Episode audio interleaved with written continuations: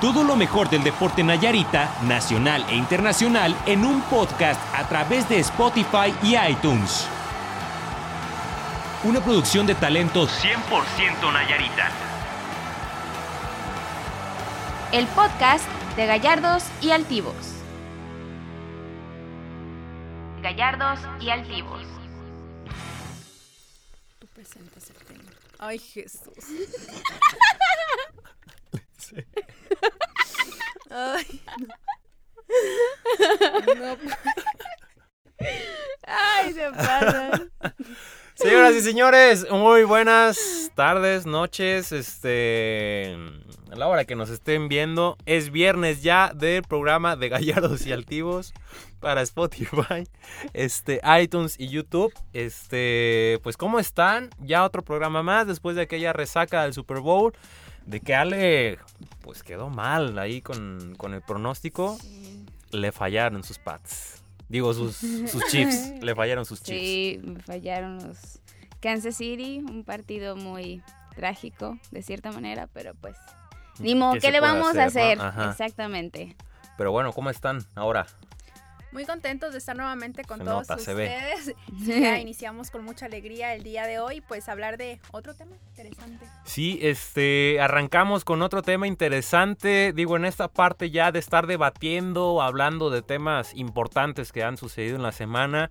Y yo creo que hay que darle un este, lugar, ¿no? Dentro del programa a la señorita Alison González, esta delantera del Club Atlas, Nayarita, originaria de aquí de Tepic, Nayarit, pues que bueno, la está rompiendo en grande con este, el equipo de Atlas, también ya en selección nacional. Y creo que es importante mencionarlo porque aquí en nuestro estado al menos no habíamos visto una figura tan importante en estos momentos como ella lo ha sido a esta corta edad, 19 Sí. años nada más. Y ahí dentro del fútbol femenil, que también es complicado dentro de la Liga MX, que tiene escasos 3 años, me parece, 3, 4 años, Sí. este también es, es importante, ¿no? Lo de, lo, lo de Alison González que ha hecho en este tiempo. Lo acabas de mencionar muy bien, la liga femenil empezó en el 2018, que fue cuando Alison. González tuvo la oportunidad de ser campeona con el equipo de los Tigres. Ella llega en esta temporada con, con Tigres y pues la veíamos desde ese momento teniendo buena participación, haciéndose notar en esta liga y pues yo creo que mucha gente le tenía fe y ya lo que vemos hoy en Atlas sin duda alguna es de reconocerse porque ha jugado excelente, ha conseguido ser subcampeona de goleo Sí. en la temporada Ya fue campeona Pasada. también de Liga MX femenil. Claro que sí. Entonces, pues estamos hablando de una figura muy prometedora, ya lo dijiste, tanto en los clubes como pues en selección mexicana. Sí. Ella debuta a nivel profesional en el 2018, como lo mencionabas, en un partido con Tigres ante el Necaxa, donde tiene la oportunidad de anotar el segundo gol. Y bueno, de ahí para adelante, pues ha sido éxitos para esta jugadora. Nayara. Pues ya lo dijo todo, entonces No, pues gracias. ya, ya Bueno, acabó. no, no, No, tiene no mucha, mucha No, sí, la verdad es que ha sido una trayectoria bastante buena, ¿no? 19 años, no sé, por ejemplo, Ale, ¿tú imaginabas estar hablando de un personaje Nayarita a estas alturas? Digo, creo que no, no hay que ponerlo a un nivel tan alto todavía, sino más bien como una promesa. Sí. O sea, al menos en esta parte, pero también, o sea, preguntarles a, lo que, lo que- a los que nos están viendo que si realmente imaginaban ver a una futbolista mexicana, ya no se diga Nayarita para los que son de aquí del estado, este, si se imaginaban verla a estas alturas o al menos con un futuro tan prometedor. Pues creo que aquí en Nayarit, pues no se ve mucho el deporte. No. Este, hay, como habías mencionado, pocas figuras que logran sobresalir o ir un poco más allá de semiprofesional o profesional. Entonces, creo que se están abriendo muchas nuevas puertas para esta jugadora que, como ya mencionamos, pues es joven y acaba prácticamente de iniciar su carrera profesional dentro del fútbol y que ya va en excelentes términos, pues yo he visto o más bien he escuchado de toda la marca de goles y todo lo que ha logrado campeonatos, ahorita ya lo mencionamos. Y es este como tú dices, una carrera que promete y pues apenas va iniciando. Entonces está excelente, hay que difundir, hay que se enteren las personas, aparte pues Nayarita, tepicense, qué mejor. 19 años, nada 19 más. ¿Tú estabas haciendo tus 19 años? No, Aparte de andar rechazando amores. Ay, no, conociendo pues Tochito. Sí. Pero fíjate lo que el deporte hace e impulsa de manera diferente. Por ejemplo, yo a los 19 apenas empecé a, a practicar un deporte. O tener el acercamiento como tal al deporte, ¿no? y ella desde muy chica Sí. comentaba, ¿no? En Incluso ahorita Sí. que menciona esa parte, ella inicia practicando gimnasia junto con su hermana. Yo creo que es, es muy común eso, ¿no? O sea, por ejemplo, recuerdo mucho a... Ay, cabrón, espérame. Recuerdo mucho a Paola Bueno, y creo que es lanzadora de martillo, recordarán. Este, que también ella empezaba eh, en gimnasia, ¿no? Yo creo que es muy habitual. Ay, buenos días, me están diciendo. Este, yo creo que es muy habitual eh, ver chicas en específico, ¿no? Que, que entran en gimnasia, yo creo que por la cuestión, y ahorita vamos a hablar de ello, de qué tan la imagen de la mujer dentro del fútbol Sí, gimnasia, cambiado. sin duda, es un deporte muy femenino. muy rosa, delicado, Sí. muy, muy delicado y toda esta parte que inclusive tú lo has practicado la no era ballet, No, tú ballet, lo tuyo, ¿no? Pero sí. similar, Sí. ¿no? Sí. Dentro del- de lo que cabe. Y es una historia, son historias muy comunes de chicas que empiezan por sus papás, no sé si por imposición, por gusto propio, porque muchas empiezan desde los tres años, Sí, pero es esta parte de que, ok, tal vez es por imposición, pero ya desde tan corta edad están teniendo un este desarrollo o un contacto ya con competencia, ¿no? Sí. Directamente en la gimnasia. Y ella lo, lo decía, la verdad a mí no me gustaba, de hecho hay una, una cita, dice, estaba chiquita, eso es una entrevista que le hicieron a, me parece, Marca, el diario Marca, decía, Esta, estaba chiquita, a mis papás no les gustaba que yo jugara fútbol, estuve en gimnasia, a mi mamá le encantaba verme con trajecitos y así, pero nunca fue como mi agrado, siempre me, siempre me incliné un poco más este, al fútbol y mis abuelos eran los que me apoyaban.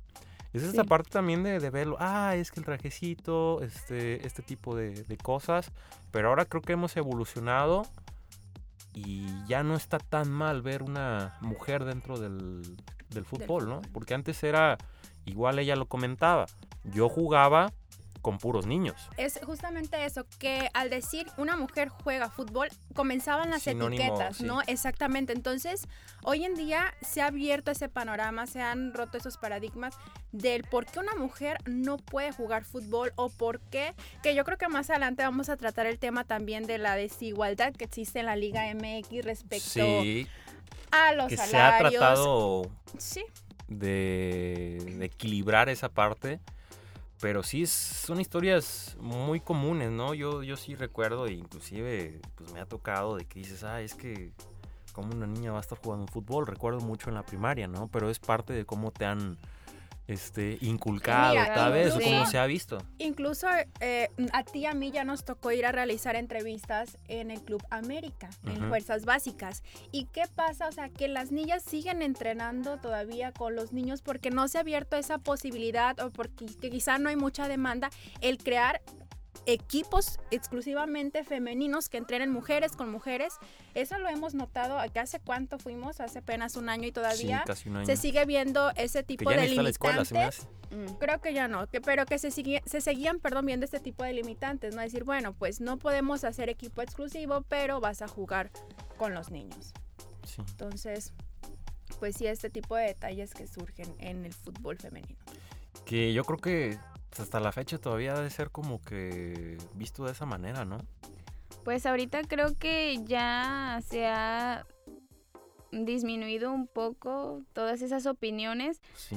Yo el otro día iba pensando así como de, em, pues ya es normal hasta cierto punto como mujer eh, tener derechos a ciertas cosas, pero también me llegó ese recuerdo como de, no manches, he pasado por mucho como deportista y aparte, a diferencia, pues no juego con hombres, o sea, es un equipo femenil. Nos hemos topado con grandes este, problemas de eh, dinero y como pues haciendo contraste con lo de la liga MX y femenil y varonil, lo mismo. Entonces, no es tan fácil al final de cuenta que una mujer esté en un medio deportivo. Si yo, por ejemplo, que es otra disciplina, ahora mucho más el fútbol que está muy, muy arraigado a la cultura mexicana y que pues desde tiempos memorables, bueno, desde que yo estoy chiquita sí, se juega más que nada en, con hombres.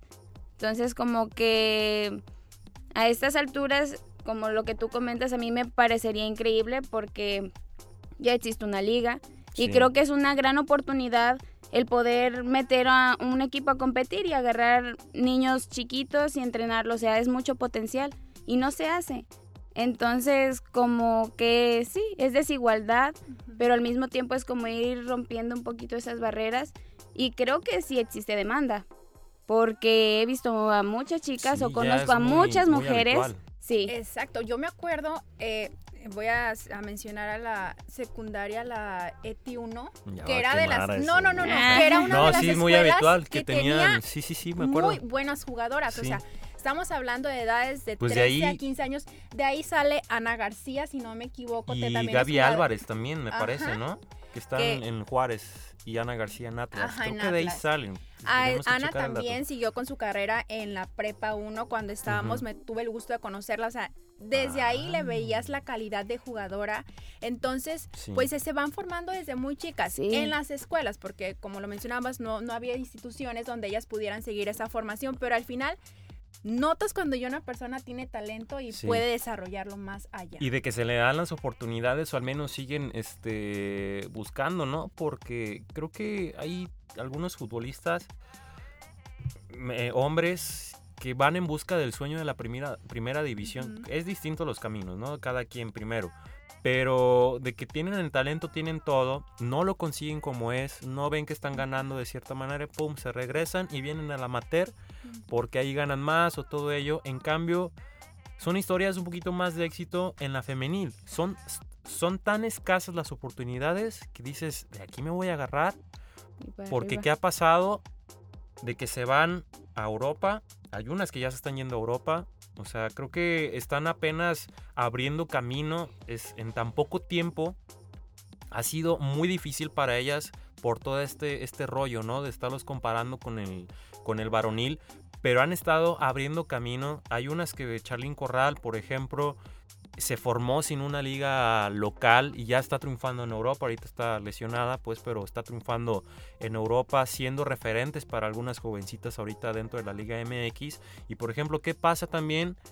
Pues como Alexia Delgado, otro, otro caso de otra Nayarita, de que estuvo en el América, fue capitana de selecciones inferiores, este, y ahora ya está becada en, Arizona y tiene esa posibilidad de estar en Estados Unidos, le sabe el idioma, está becada, está buscando algo más y también es, es otra vitrina que es lo que te está dando este, el fútbol femenil, porque es un poco distinto al varonil de que estás dentro de, de, tu equipo de fútbol, Chivas, América, etcétera, das el paso a Europa. Aquí es un poco más distinto porque Estados Unidos tiene muy bien trabajado este, el fútbol femenil, tanto que es campeona del el mayor campeón del mundo junto con Brasil.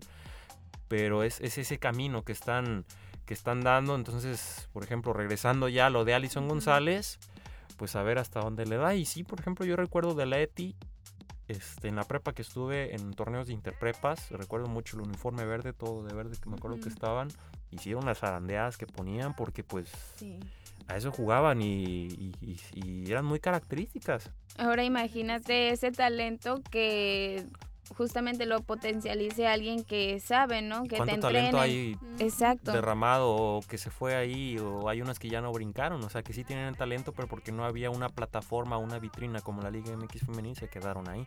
Sí. son muchas situaciones y pues es curioso, pero Creo que solo es cuestión de nosotros, incluyéndome en esa parte de deportista, pues tendremos que cambiar todo esos esquemas, ¿no? O buscar o exigir, mejor dicho, esas oportunidades que creo que en la mayoría de los casos o en la mayoría de los casos que yo conozco, casi siempre dan la cara o entregan este, ¿cómo decir? Resultados los equipos de las chicas. Entonces es como de, hey, te, fíjate, estoy haciendo esto, me va bien esto, no me estás dando nada y aquí estoy, o sea, apóyame, apóyame. Pues justamente lo que hablábamos este, en días anteriores. Aquí está la comparativa del Atlas femenil con el, Atlas varonil. O sea, vamos, Ah, vemos sí. la tabla general de posiciones, que el Atlas está entre los primeros lugares con y el Atlas varonil lo vemos hasta los últimos. Sí. Y bueno, Y también... ya Allison tiene más goles anotados en esta temporada Que que lo del total que tiene Atlas este varonil. Pero bueno, Alison González es de aquí de, de Tepic Nayarit. Estamos transmitiendo completamente en vivo, iba a decir, Eh. completamente aquí en Estudios Azrael, desde Tepic Nayarit. Ella es de aquí, originaria de aquí. Practicó gimnasia rítmica, rítmica, como ya lo estábamos diciendo. Y ella es un caso curioso. Su, tiene una cuata, Tiene ¿no? una cuota. Este, se me olvida el nombre. Ail- Aileen, Aileen. Aileen González. Sí, creo que sí. Aileen González. Tú las entrevistaste, ¿no? No, mis hace- compañeros de fútbol de Ah. este tuvieron la no. bueno, tuvieron la oportunidad de, de entrevistarlas hace tiempo. Entonces, a ambas jugadoras. Ay, Jesús. No, sí, sí, sí, sí. No, o sea, sí recuerdo eso. No sé por qué te recordé a ti ahí, pues, pero como que sí tenía. Pero bueno, Sí. el fin es que ellas dos jugaban juntas, este, en Coritas, en un equipo de Coritas aquí en este Nayarit. Y ahí era solamente de niños. Su hermana era portera y ella era delantera. Siempre ya Sí, tenía Aileen. clavado, este, Aileen, ella tenía ya clavado que siempre iba a tener esa posición, ¿no? De meter goles y demás se estuvo follando con niños y por cuestiones físicas llegó a un punto en que ya era muy difícil jugar con ellos. Obviamente se desarrollan más en lo deportivo los hombres Claro. y ahí está el tema de que, ah, es que si te empujo de más, que si te hago esta barrida, pues, pues para qué eres niña y vas a llorar, ¿no? O sea, Sí. es, es- es la realidad. Entonces, así entró a una liga femenil. Participó en Olimpiadas Nacionales, empezó a ser convocada en selecciones inferiores infantiles este, y es ahí donde ya ¡puc! da el salto. Alison González. Este, viene esta parte ya de la Liga MX femenil que yo recuerdo hace fue Apertura 2017. Si no me equivoco, vendría siendo agosto 2017. Ya va para cuatro años, ¿no? Sí. Cuatro años ya va a la Liga MX femenil, tiene muy poco. Sí. Yo, yo le veía un futuro, no le veía futuro, la verdad, ¿eh? A la, ¿A la Liga, liga? MX femenil, sí. Y creo que está Mm. respondiendo de buena manera. Tiene sus carencias, como todo. Este, principalmente una de ellas es estar en México. Porque si de por sí no está bien estructurada la Liga MX varonil, tiene sus carencias de contratos, de falta de pagos, este, cuestiones administrativas. Ahora ya una categoría abajo, como es la Liga MX femenil, pues ya termina siendo este, bastante complicada. Han luchado, han conseguido lo suyo y han encontrado talento en esta Liga MX este, femenil.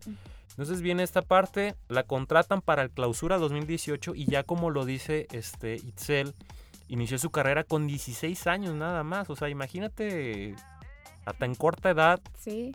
o sea, lo, lo madura que tienes que ser tan pronto para enfrentar este tipo de, de retos, ¿no? Ya de estar en una liga este, profesional. Este, y decía también en una cita, mucha de la información que encontramos es gracias a Once, una, una entrevista, una revista me parece que es de Nuevo León. Este, y la entrevistaron cuando to- todavía estaba en Tigres y ella comentaba, siempre me han dicho que por mi físico tengo una desventaja con muchachas más grandes, pero nunca me ha importado eso. Cuando, cuando entro al campo me digo que, que es mi día y voy a meter otro gol. Son las ganas que tengo porque disfruto lo que hago. Me encanta jugar fútbol. Ella es alta, es delgada, de complexión delgada. Creo que una de las facilidades que tiene es la zancada, obviamente, la velocidad, el, el driblar a, a rivales. Bueno, es lo que lo ha tenido. Ya lo comentó el 5 de enero del este, 2018. Debuta con Tigres a cambio Katy- por Katy Martínez. Katy Martínez ahorita viene siendo su rival directo. Es mexicana también Katy Martínez. En la cuestión de la posición de delantera de la selección nacional. Katy Martínez también ha sido goleadora con Tigres. Este, Allison trata de hacer lo suyo. Solamente con Tigres jugó 22 partidos, 11 goles anotados en 893 minutos. ¿Qué sucede? Allison busca minutos, se va de Tigres y llega al Atlas para el clausura 2019. La historia de Atlas es pues media complicada a lo largo de los años para la varonil, pero es algo distinto en la femenil. Muchos, yo al menos decía, te salió de Tigres, fue campeón en Tigres. Y es como que, mm, ¿para qué te sales de ahí y te vas a Atlas, otro equipo que, pues, la neta no? Y mira. Está brillando en el Atlas. Brillando. Sin duda. Bueno, yo sí lo veo así porque justamente es eso, de que tenemos Tigres, uno de los mejores este, equipos de la Liga Femenil, Pumas. Porque o sea, Monterrey y Tigres dominan la Liga MX femenil. Exactamente, pero Allison está sabiendo hacer lo suyo y creo que lo ha Sí. demostrado. Ha estado en las portadas de, de los periódicos más importantes justamente por eso, porque se ha hecho notar, porque se ha dedicado, ya lo decía ella, se enfoca en algo y lo está haciendo muy bien. Yo creo que tiene esta mentalidad de esta corta edad porque ella lo mencionaba, desde muy chicas tuvieron que desprenderse del seno familiar para ir tras sus sueños. Entonces, desde que te ves en esa situación dices, pues de aquí para adelante, ¿no? Yo voy a luchar por lo que quiero y nadie me va a quitar de, de esa dirección. Eso Así no que- cualquiera lo, lo hace, ¿no? El Sí. separarse de su familia. Este. Y más a una corta edad. Sí. Exacto. Y pues bueno, ya en Atlas logró hacer el tercer doblete, si no me equivoco. Ella lleva más. ¿Ya lleva más? Tercer doblete de la temporada. De la, no, de la de la jornada, de la sí, de la temporada del 2020. Ah, de este 2021. Sí, ah, ¿no? sí. Ajá, el tercer doblete. ¿Y a cuántos cuántos goles lleva? ¿Siete? En esta temporada En esta. lleva 7 de 9 de nueve partidos, me sí, parece. y va, entonces- va liderando la, la La tabla, de goleo. Ajá, entonces, pues mira, va súper bien nuevamente. Ojalá ¿Y esta qué creen? temporada ¿qué? ¿Qué? Es la máxima anotadora en la historia del fútbol femenino. del Atlas. ¿Del Atlas? Del Atlas. Pues mira. Ah, bueno. No, o sea, pues es, por eso digo, es de reconocer el Sí, esfuerzo que está nueve haciendo goles. esta joven. Nueve Ah, goles en siete. Es al revés. Nueve goles en siete partidos Ah. lleva. Arriba de Katy Martínez. Eso. Eh, eh, Sí. Katy Martínez lleva. 7. De ahí le sigue Aileen Avilés, que es otra jugadora de, de Monterrey. Las de Monterrey, pues son tres que están empatadas en la tabla del voleo. Dos. Es Aileen Avilés y Daniela Lisbeth Solís. Son las que están este, ahí, pero pues no sé. O sea, esa parte yo no lo esperaba para nada. O sea, la está rompiendo. Esta temporada termina siendo buena para ella. La pasada anotó 17 goles en total. Se quedó a Ah, uno o a dos de Según ser recuerdo campeona de goleo. Bueno, a uno tal vez de empatar a Katy Martínez y a otro, otro de, ser campeona, No recuerdo, pero metió 17 y quedó muy este Muy cerca de- ajá, de, de quedar como campeona de goleo. Pues imagínate ya todo lo que ha logrado a esa ese corta edad. Este es bastante bueno. Pues sí. Ya, no, te iba a comentar eso. Justamente también a la cortada de 17 años, es com- 17 16 es convocada la sub-17. 16. 16, ajá. le- 16. ser- es convocada la sub-17, donde también tiene buena participación en un partido contra Sudáfrica. Es reconocida como la mejor jugadora del partido en el mundial. Lograron quedar subcampeonas en ese fue cuando Sí. peleó con, con España. También, este, se consiguió historia. Yo creo que fue histórico porque no es habitual ver una selección femenil disputando una final. Fue en Uruguay 2018, ese Mundial Sub-17. Metió un gol nada más en todo ese Mundial Iglesia González. Me parece que se lesiona en la semifinal y no puede jugar la, la final. Este, consiguieron el subcampeonato en contra de España. Ella anteriormente venía bien embalada de, en el eh, preclasificatorio de la CONCACAF, de ser la bota de oro, o sea, de ser la máxima anotadora. Entonces, pues, cosas del destino. No jugó la final. Si hubiera jugado, México campeón, no lo sé. La verdad, este, España también trae otro nivel en cuestión de, de fútbol femenil. También está intentando ahí Levantar. sobre- ajá, le- levantarse, sobresalir, pero se quedó corta ahí. Mónica Vergara, exjugadora de la selección mexicana femenil, estaba ya hablando temporada de 2004, 2006, por ahí en esos años, era quien estaba dirigiendo esa selección. ¿Qué pasa? Se van los Cuellar, muy controversial, Leonardo Cuellar, este, que jugó para México en, el 78 un mundial, jugó en Pumas, en fin, ya tenía desde entonces dirigiendo a selección este, femenil desde, muchos, desde hace mucho tiempo, no había cierto avance con él, entra su hijo, creo que logra una medalla en Panamericanos, este, el hijo, se me, se me escapa el nombre, Leonardo Cuellar, eh, bueno, el papá, este, dirigió al América, me acuerdo, dirigió a Alexia Delgado, me acuerdo. Y de ahí en fuera ya viene como que otro proceso, un cambio. ¿Qué sucede en la selección femenil? Por primera vez en la historia es una mujer que comanda el tri en toda la historia del fútbol femenil, que es Mónica Vergara. Y quien le da la oportunidad Mm. a Alison González de tener su primera convocatoria este, a mayor. Ajá, exacto, a la selección a mayor. la selección mayor. Eh, eso fue en enero pasado. Entonces se pronostica cosas buenas, Sí. porque ya se cambió.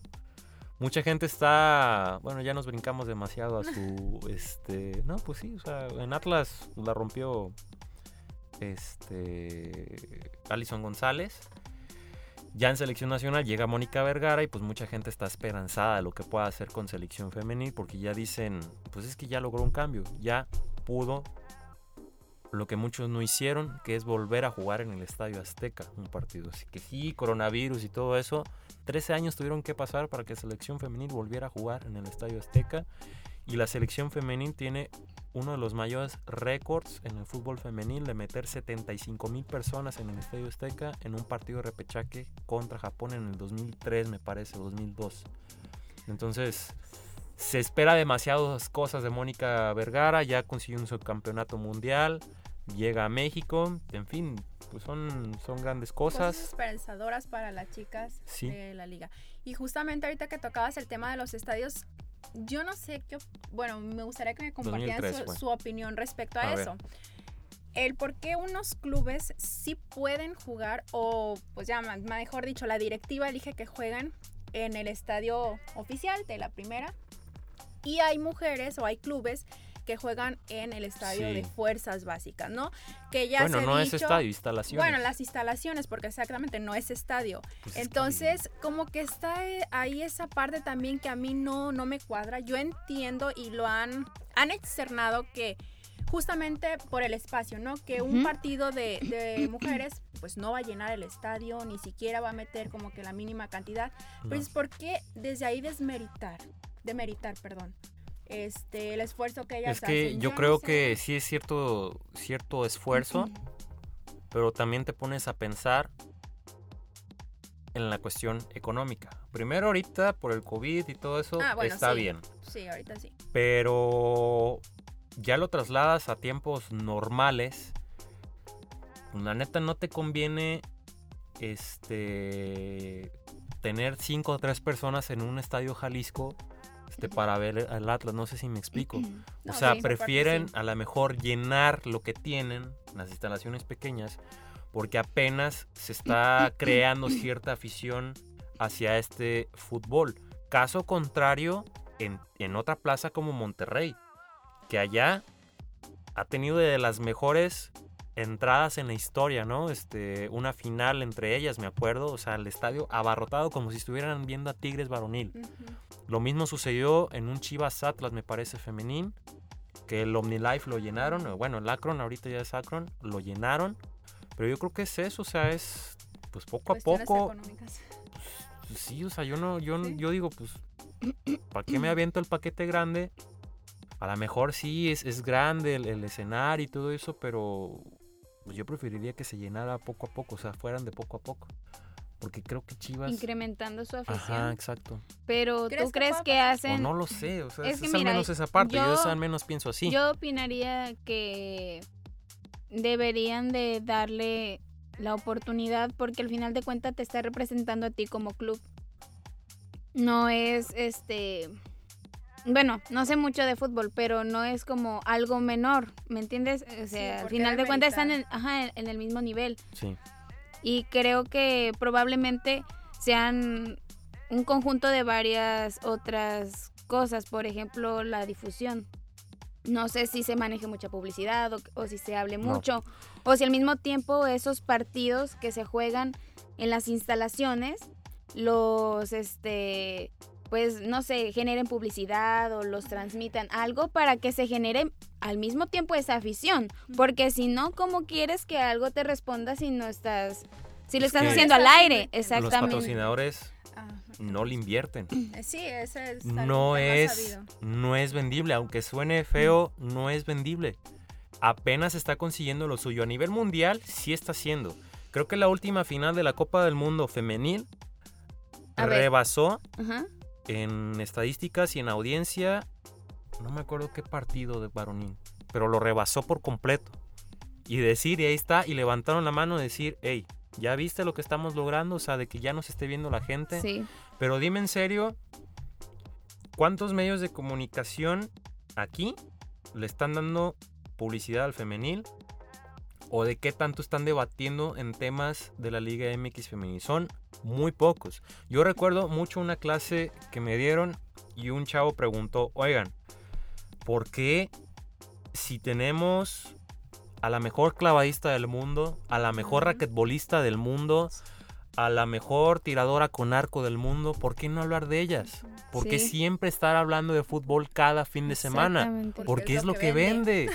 Es lo que vende. ¿A quién le va a importar? Suena es feo. cultural, ya. Sí, es cultural. Y también, y ya fue la cachetada, la contracachetada. A ver, díganme ustedes. Ustedes quieren Ven. apoyar a la, la Liga Sí, MX femenil, pero ustedes, o cuántos de ustedes, ven, se sientan a ver un partido de Liga MX femenil. Eso era Nadie justamente respondió. lo que te iba a preguntar. Es una parte de cultura también. Sí, o sea, tú, yo sé que te gusta ver los partidos, pero cuando has dicho, ok, o sea, sigues tan, también la, la jornada, bueno, no la jornada, la temporada, que dices, ah, quiero ver este partido, como lo hacíamos, pues, ay, está la cartelera, es esto, esto, Sí. esto y esto, ay, Y quiero ver esto, ¿no? esto. Exactamente. ¿Cuánto, ¿Cuántas veces lo has hecho? Muy pocas. Y ahorita lo estoy Exacto. siguiendo porque hay representantes nayaritas. Sí, Exactamente. seguir el... eh, ajá, el- Ajá. Entonces empiezas a tener cierta afición a esa liga. ¿No? Sí. Yo ya la Liga MX varonil la he dejado. No te voy a decir que ya, ay, la femenil, o sea, siendo realista, siendo Sí, honesto. Pero es lo que vende y muchas veces, pues es eso, o sea, no vende. A Y a lo el mejor- de ahí femenil. parte... Y es algo que han estado luchando y creo que lo han estado consiguiendo. Ya el hecho de tener cierta entrada en afición, ahorita por COVID no se puede, pero ya ten- estaban consiguiendo cierta entrada, ya las, este, la cuestión del rating ya lo estaban teniendo.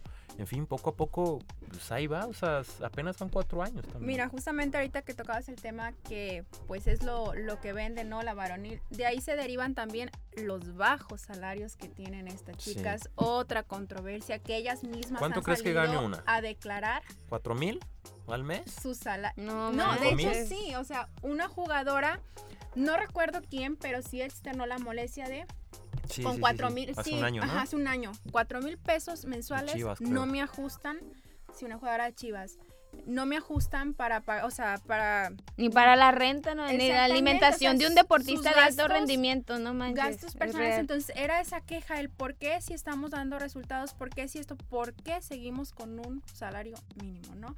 Y pues yo creo que Jesús ya lo mencionó, o sea, es no venden, no hay ingresos para realmente darles un salario mejor que es triste y es injusto, pero es la realidad. Pero ¿hasta cuándo creen que pueda suceder eso? O sea, que sea un cambio radical en eso. Radical, yo creo que más bien, más que Bueno, no radical, va a ser progresivo, porque, sí. Este, como te digo, creo que es importante que al mismo tiempo nosotras como mujeres exijamos em, y que practiquemos, así como lo mencionábamos desde antes, casi todas iniciamos practicando ballet o gimnasia y después como que te abres en el panorama de que, ah, existen más, no sé, ciclismo, eh, patinaje artístico, ajá, básquetbol, em, El tochito, básquetbol también ya está bandera. haciendo lo suyo a nivel nacional. Exactamente, y ahorita hay un problema con la de Meva bastante fuerte y desafiliados ahí de la pueden ser desafiliados de la FIBA, pero ya fueron campeonas de centro básquet, también una categoría infantil, Selina 3, también originaria de Tuxpan, fue campeona ahí. ¿no? Entonces, La, la mayor ya está un poquito olvidada, pero se está trabajando desde abajo, pero No, es, es Pues toda una situación que, pues ojalá, y estoy segura que sí va a cambiar, pero que al mismo Ojalá. tiempo va a ser muy difícil. Y, pero creo que es importante que justamente conozcamos y le demos voz a esos personajes que están haciendo la diferencia y en este caso, este Allison es una chica, le está rompiendo en el fútbol, lo practicó desde chica, este le encanta, o sea, ¿qué más quieres? Y eso creo que a la comunidad Nayarita le debería de como interesar y ahí creo que nace referente, ¿no? Exactamente, y ya empezar a seguir. Si bien a mí no me gusta, pues a ver, este, seguir su, su carrera, ¿no? Ah, mira, o ver un partido, Como un tener la éxito, oportunidad. Exactamente. Y así en todos los deportes. Y creo que vamos a poder tener esa, pues, no cultura, porque eso va, te digo, a diferencia del fútbol varonil, creo que no, imposible de que domingo X día y vengan, el, este, el clásico, que se junta toda la familia, pues estaría genial que fuera así con un partido de chicas y de cualquier deporte, pero pues son muchas cuestiones y no sé. Y eso creo que también tiene que venir desde abajo. Ya no es Olimpiada Nacional, pero sí Juegos Nacionales o al menos de ya hacer este exclusivamente torneos femeniles. Que sí los hay, pero que yo sepa no son muchos aquí, por ejemplo, en Tepic. O sea, sé que hay de fútbol rápido, sé que hay de soccer, pero ¿cuántos son? ¿Cuántos prospectos hay ahí? ¿Qué tanto seguimiento hay de selecciones est- estatales? Es que fíjate que está como un poquito desconectada esa parte. Yo me he fijado, bueno, mm, es como otro tema, pero que todas las competencias a ese nivel no, bueno, lo ideal sería que una escuela te educara a manera de, eh, bueno, lo que le llamamos educación física. Y de ahí como, pues sí, este, Sí, pero, sí. pero no es solamente el ponte a jugar. Aviéntale la pelota Exactamente. No, es, es más, más allá, va mucho más allá de esa parte. Quizá el descubrimiento del, del joven, ¿no? De qué es lo que te gusta y, Mm, sí, deporte cómo y- proyectar el deporte en ti y en tu comunidad. Y si a ti te gusta el como deporte, en Japón. exactamente. Y, desde- y siendo como escuela ya sería como más fácil que entraran a competencias pues que de la secundaria y que de la prepa. Y de ahí deslindarse a otros niveles y a otros niveles, pero como que existen equipos dentro de las instituciones, pero que al mismo tiempo no las representan. No sé si me doy a entender. Sí. Como por ejemplo el Tochito, en algún momento. Antes de que fuera universiada, nada más íbamos a jugar, representábamos a la UAN, teníamos el nombre todo, Pero pero no en... Ajá, exactamente. ¿No no eran rep- apoyadas? entre comillas sí, porque nos prestaban las instalaciones, porque nos apoyaban con transporte y otras cosas, pero, y algún material para entrenar y todo eso, pero al mismo tiempo la misma UAN o la misma institución no nos daba la oportunidad de competir en o foguearnos en este torneos que fueran ¿cómo decir? para ya profesionalizarnos, vaya, ¿me entiendes? O para darle algo más seriedad, porque sí, he jugado muchos torneos, muchas temporadas, lo que sea, pero son en ligas que no tienen nada que Que no ver. Exactamente. Podrá ser muy importante, pero está afuera. No pertenece a, digamos, esa cultura de por- del deporte. No, te va, no me va a llevar a competir a las Olimpiadas. No me va. Entonces ahí está como esa falta de conexión que creo que es parte. Falta un puente. Exactamente.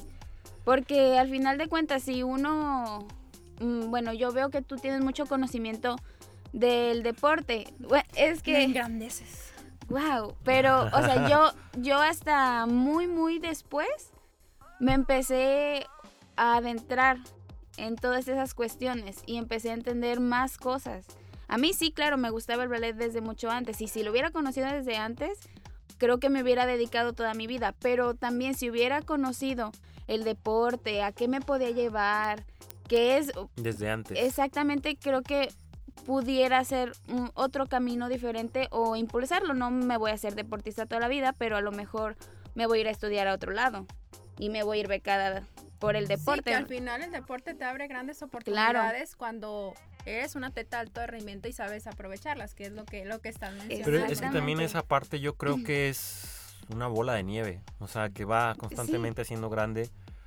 Que va desde abajo. Primero el sistema educativo ya es meterlo, meternos en, una- otro sí, rollo, en otro tema. Sistema educativo, de qué también están preparados, de cómo se está formando al joven. exacto, los que son maestros. muy pocas escuelas que tienen esa formación deportiva, cultural, este, académica, ¿no?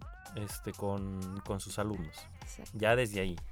Ya después, las trabas que hay, la falta de apoyo que hay, Gubernamental igual. exacto, este, a nivel federal, todo lo que hay.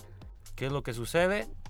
México tiene, ¿qué te gustan? 12, 13 medallas cada Olimpiada, 8 medallas.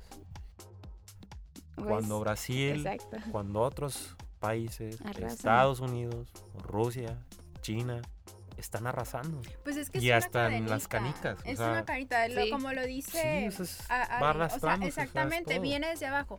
Tienen buen rendimiento porque cuentan con el equipo necesario para poder ellos llevar sus prácticas de entrenamiento a un es, mayor es nivel. todo un plan. Entrenan desde, o sea, muy chicos.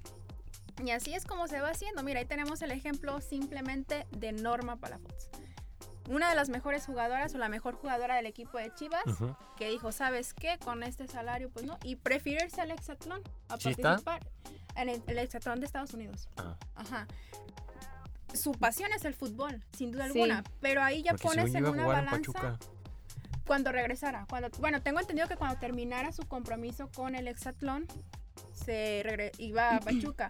Pero es, está esa parte, ¿no? De cómo a veces sí me gusta, me apasiona, pero no me da para vivir. Es como, pues busco otras oportunidades. Y es Sí. triste, pero ojalá realmente lo que estemos platicando más adelante la Liga MX pueda tener mayores oportunidades Mm, sí. las jugadoras puedan tener un mayor ingreso, sí, ¿verdad? Si están en el hexatlón. Y Ya que regrese a jugar. ujú, Rey a Pachuca. Entonces, pues así la situación con estas jóvenes que pues yo creo que merece mayor mérito Alison González por lo que está Sí, haciendo. ya, ya, ya basta de ponernos tristes Sí, con esa situación. entonces, Pero sí, bueno, ya regresando al tema, ya casi para acabar, porque pues miren, ya vamos a acabar. sí. Este se va de, de volada al tiempo. Este, la pregunta. Ahorita Alison González consiguió su primera convocatoria en enero pasado, 20, ¿qué? 26. 20. el 25 de enero. Ya sabía que traía la fecha. Ya sabía que la traía. Así como Ale traía sus estadísticas en su momento para la quiniela, Yo las traigo. para- así las trae ahora. Sí, el 25 de enero. Este fue llamada al Tri Mayor. Ella está contenta de formar parte de este proceso de Mónica Vergara.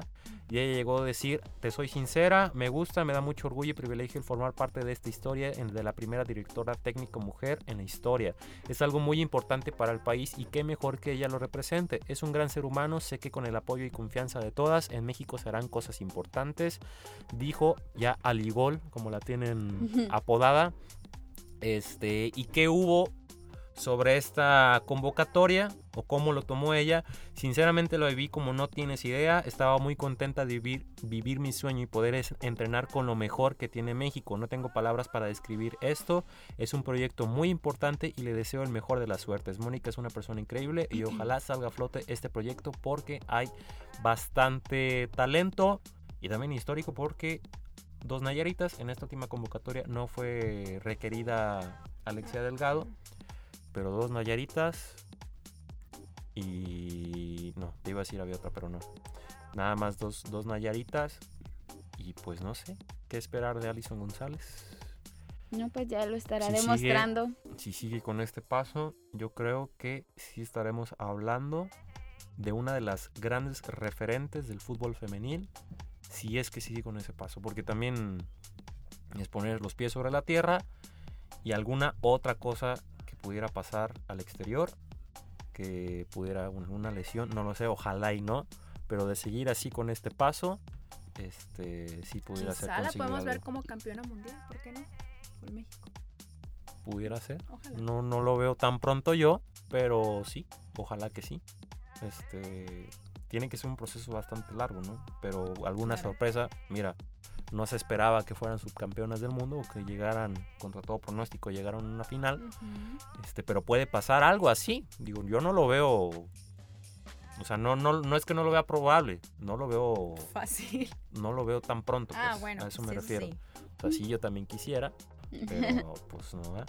Este, referentes que tiene Maribel Domínguez, una de las... Marigol, exacto. Marigol jugó en el Barcelona, este, y pues tantos años con la selección femenil. Charlín Corral, también yo recuerdo, tengo, tengo muchos recuerdos de Charlín, Charlín Corral, ¿eh?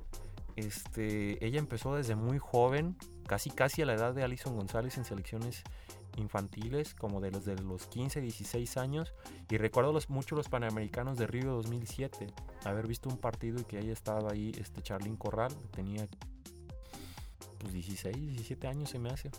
Entonces ya hizo recorrido, ahorita está en Europa, en el Atlético de Madrid, la rompió, ha sido Pichichi, o sea, máxima goleadora en España, es una de sus referentes, y pues, ¿quién creen? CR7, ¿no? Cristiano Ronaldo también es una de sus referentes. Y pues muchos se preguntarán qué significa la camiseta número 30 para ella o por qué tiene la camiseta número 30 tanto en Tigres y en Atlas. Está en selección femenil, ha usado la 9 y la 10. Primero dijo que lo escogió porque no había otro número. Dijo, pues ya la neta agarro el 30. Después ya como que le quiso dar significado de que pues el 30 este, es el 10 multiplicado por 3. Ya después le dio otro significado, de decir, ok, es un reto para mí, ahorita tengo el 30, más adelante cuando crezca voy por el 20 y al último voy por el 10 porque sabemos que la camiseta 10 pues es un referente dentro del fútbol, es el que mueve la pelota, quien reparte el Sí. queso, es el mejor, el número Mm. 10, ¿no? Es lo que se tiene en cuanto a ese número en el fútbol. Entonces ella sí lo ve, le gusta el 7, pero pues dice el 10 es, es el mejor y lo ha usado en Como selección Eh, femenil como Messi, Messi. como Totti, como Ronaldinho, como... Hay muchos, ¿no? Este, ahorita se me olvidan, se me van los, los números. Pero bueno, es eso. Ojalá le vaya bien. ¿Qué es lo que viene para ella? Este 20 y 23 de febrero será partidos de pre- amistosos contra Costa Rica los dos. El primero en el Estadio Azteca el 20 y ya el 23 en el Centro de Alto Rendimiento, ya en instalaciones este, deportivas de la selección mexicana. Pero pues ojalá le vaya bien. La Pues a seguir la preparación de, de Y ojalá la podemos entrevistar porque casi Sí, no, no da entrevistas. O al pues, menos, ojalá. pues sí, a nivel nacional, pues que ya se va a comparar con nosotros un medio nacional. que para allá vamos, para allá vaya, Ay, vaya, eh, para vaya, allá vayamos. sí, Pero sí, hay que pensar vaya, vaya tu positivo. A lo mejor y si nos da una entrevista y tenemos la Sí. oportunidad de platicar con ella y que pues la gente conozca un poquito más acerca de esta trayectoria que ha tenido en el fútbol femenino. Sí, ¿y qué será de su cuata, hermana? Yo le perdí la pista, Yo también, la verdad, porque, estaban ¿no? jugaban Casi juntas, juntas, Estaban ajá, juntas sí. aquí. Pero ya desconozco de qué equipo esté, si siga jugando. Vamos a investigarlo. ¿Te arrepientes de haber entrado a ballet? No, Ay, yo no, eh, o sea, a diferencia No, del sí, Pensé que, deporte, era, pensé que ibas a entrar en gimnasia, fíjate. no, Pero ya me ballet. acordé que era ballet. Sí, ballet. Pues Ah, bueno. Ah, bueno, te me cuidas. no sé, fíjate, yo sí me arrepiento de haber entrado al deporte ya como tal, ya grande. Entré como a los 16, 17, ya no. yo empecé a los ya no nueve, alcancé. atletismo. Y Ale, no, ahorita es que Ale, cuando Ale tocaba el tema de la formación El desde piano, primaria. No, no, no. Yo sí tuve un maestro que le mando un saludo, es el maestro Tony. Él Stark. realmente se daba el tiempo para ver las habilidades de cada chico, o sea. Y ya desarrollarte conforme a eso. desarrollarte. Era entrenador de atletismo en todos los viajes de nacionales, me acompañaba, obviamente entrenábamos en la pista de la UAN, pero también tenía su selección desde la primaria de voleibol y básquetbol. Y siempre tenía muy buenos resultados. Eso es lo que voy. El interés o el gusto por los profesores de, de realmente hacer lo que les apasiona. Y el maestro, o sea, a mí me presumía, era el orgullo De de, que la había talento en cada quien. Exactamente. Sí, Entonces, siempre. Sí, también eso tiene para que mí, la etapa del atletismo fue lo Lo mejor. mejor, O sí. sea, fue lo máximo. O que tengas un buen visor, ¿eh? Yo creo que también tiene Es que ver que, eso. mira, Por ejemplo, en el caso de Alison González, ujú, en parte alentada por la familia, por los abuelos, este, de que tenía talento para el fútbol. Y yo sí creo que tengan que ver un buen visor. De decir, ¿sabes qué? A esta niña le veo talento. y seguir la trama. pues no sé, creo que son varias cosas, porque yo he leído un poquito más referente a eso y ad- además del deporte, lo que te puede brindar a ti como persona y aparte las oportunidades que ya mencionamos, pues es generador de cultura. Y por ejemplo, yo, como te decía, yo sé y yo veo que sabes mucho de deporte, yo no. Yo me quedo, yo sé muy poco. Y no sé si a diferencia de Itzel o si ese maestro también les platicaba sobre algunos referentes de algunos equipos o de ciertas disciplinas o, o de personalidades de aquí. O sea, a mí nunca me lo dijeron, yo nunca me enteré. O sea, como que vivía en una cápsula y eso es súper importante. Así como decimos, ay, el fútbol es cultural, pues también hay que hablar de otros deportes desde chicos. Y eso, impulsado por la familia, eso, eh, el ideal sería un equipo que te encaminara, así como dice Jesús. Y no solamente, eh, bueno, ahorita estamos hablando del deporte, pero podría ser para cualquier otra cosa, para ser un excelente abogado o para hacer, no sé, no se me ocurre un... Como esa orientación que a veces te hace falta como para agarrar el, el, rumbo correcto y decir, ah, pues mira. Eso y creo que este no se tiene, todo inicia desde la educación, como te decías, es un, un rollo enorme eso y más en México. Entonces es... cultura también. Exactamente pero es como una va de la mano. Sí, claro. Entonces creo que pues es importante volvemos a lo de Allison el visibilizar esas ese tipo de personas que pese a todo, pese a otra disciplina que inició y que también le ha ido bien en su trayectoria este como deportista, pues igual dar a conocer uh, que sea inspiración de otras niñas, impulsar a lo mejor, este, me acuerdo de, ¿cómo se llamaba el basquetbolista? Eh, Michael Jordan. No, no, no. ¿Quién? El de, el también que es de aquí de. Ah, Gustavo Ayón. Gustavo Ayón, Sí. ajá. Que traía, no, si bien recuerdo tema, que estaba, Ay, ya, ya no entremos en temas. que estaba como en un proyecto para para enriquecer ahorita. aquí el básquetbol, o sea, mexicano. Ese tipo de cosas está perfecto porque ellos, tú como deportista sabes lo que tuviste que pasar, lo que le sufres, lo que le inviertes, lo que le invierte tu familia. Entonces es chido alentar y Sí. apoyar a esos otros talentos, esas otras personas que están por ejemplo, interesadas. Por ejemplo, Gustavo Ayón lo decía, ¿no? Ahorita con el tema que les decía que hay, ¿no? De que va a regresar a la selección nacional, de que siempre sí, que siempre no. Sabe a quién se parece que se relaciona conmigo, pero este es cierto.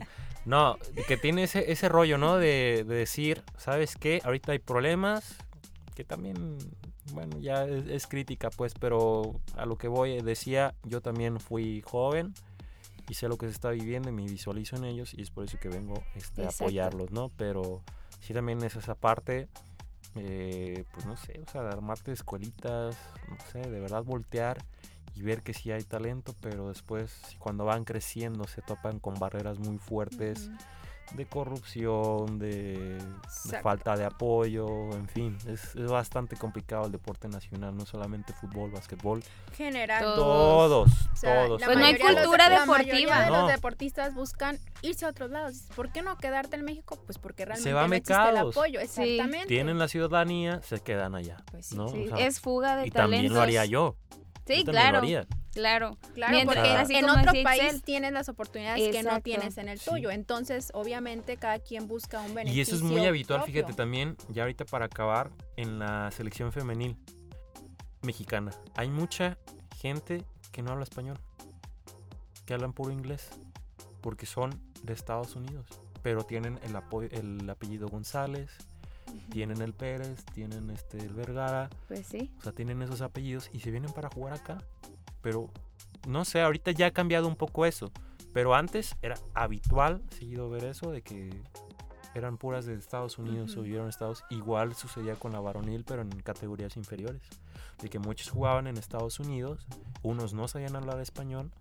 Este, y también pasa en el básquetbol, ahorita que me acuerdo, o sea, hay demasiado pues, gente toscano, por ejemplo, ahorita que está con los este, Golden State Warriors, este, pues toda su vida en Estados Unidos y no parece mexicano. A mí no me parece mexicano, pues, pero no sé, es, es esa- es esa parte, pues, de que prefieren estar allá y tienen oportunidad, pues, ¿quién no lo va, lo va a querer, pues, no? Sí. Y que ya después si escoger Estados Unidos o México para jugar, pues ya es otra cosa, pero Muchos los Pero critican, fíjate pero, es qué entendible. curioso que al final de cuentas, aunque estén allá, deciden representar a, A México. México, ¿no? Sí. Porque al final de cuentas, si estás viviendo allá, si eres ciudadano, tan, tan fácil como decir no. Sí. Entonces, creo que pues son muchas cosas igual cuesta, o sea, a los deportistas en general cuesta y pues simplemente creo que poquito a poco va a ir cambiando eso, que sí, cultural, educación, bla, bla, bla, y Pues vamos a ver qué sucede con Alison González. seguiremos le vamos a estar, pista. exacto, le vamos a estar siguiendo la huella a Aligol, la camiseta número 30 del Atlas.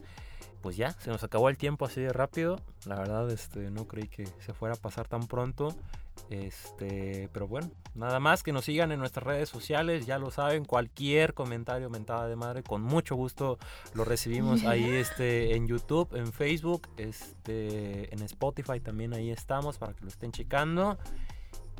Pixel Robles, y así, Itzel Robles, Alejandra Castañeda, su servilleta Jesús Flores. Y pues no sé, bueno, algo que quieran decir a ya para próxima. cerrar. Saludos, no sé. No, Sí, pues gracias a las personas que Aunque nos no nos siguen vean. y pues, Gustavo Ayón, por si llega a estar viendo este Gustavo Ayón, lo saludo. También Alison González. Este. No sé, al rato. También a mi psicólogo, que al rato lo voy a ver. ¿En serio? Eh, sí, lo voy a ver al rato. Señoras y señores, fue todo. Síganos, ya lo saben, gallardos y altivos. Por cierto, es la última vez, modela la silla, por Ah, favor. Sí. Es la Ay. última vez que van. Bueno, si no nos queda mal el tapicero, es la única, última Despídense vez. de las Vamos a remodelar este Exacto. estudio. Esto no sé todavía. Esto va a aguantar todavía, creo yo. Pero ya, es parte de, de dar otro look, otro gatazo, ¿no? A Sí. Nos vamos a dar una manita de gato. una manita de gato, de exacto. león fiero. una pata de león, ¿verdad? Este, pues sí, con tal de ser distintos, ¿no? Pero bueno, muchas gracias. Hasta la próxima. Tirirín, tirirín, tirirín, tin, tin. Ahí está. Le pongo Sí.